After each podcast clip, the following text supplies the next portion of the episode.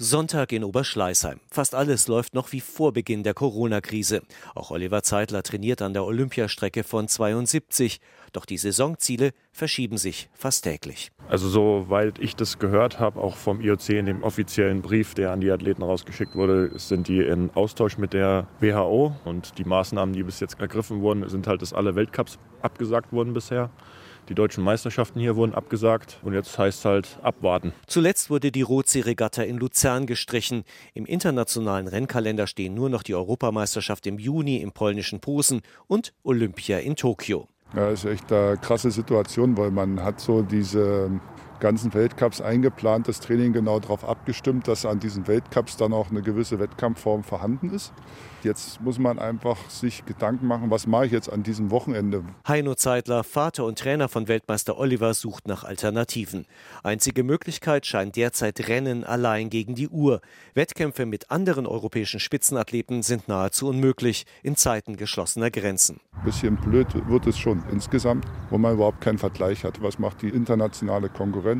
Wie gut sind die? Wie weit müssen wir da noch ran? Sondern man ist jetzt wirklich so, wo ich sage, puh, Überraschungsei. Doch der Sport ist das eine, der Alltag das andere. Oliver und sein Vater haben beide noch ihren Beruf. Heino fährt täglich auf seine Dienststelle bei der Flughafenpolizei München. Oliver an seinen Arbeitsplatz in der Innenstadt. Ich fahre weiter in öffentliche, auch deswegen, weil die wirklich schlecht besucht sind und ich da jetzt nicht das Risiko sehe. Ich habe noch ein Desinfektionsmittel, mit dem ich mir regelmäßig die Hände dann desinfiziere. Ich halte Abstand zu anderen Leuten, möglichst wie es geht. Und ich hoffe einfach das Beste, dass es mich nicht erwischt. Und was anderes bleibt mir, glaube ich, auch nicht übrig. Wenn ich zu den 20 glücklichen Prozent gehöre der Weltbevölkerung, die am Ende nicht betroffen sind, dann ist gut. Wenn es nicht so ist, dann ist es halt so. Doch noch lebt die Ruderfamilie Zeitler den Traum Olympia, hofft, dass ihr Konzept noch aufgeht. Vor vier Jahren wechselte Oliver Zeitler vom Schwimmen zum Rudern, wurde seitdem Deutscher, Europa- und Weltmeister.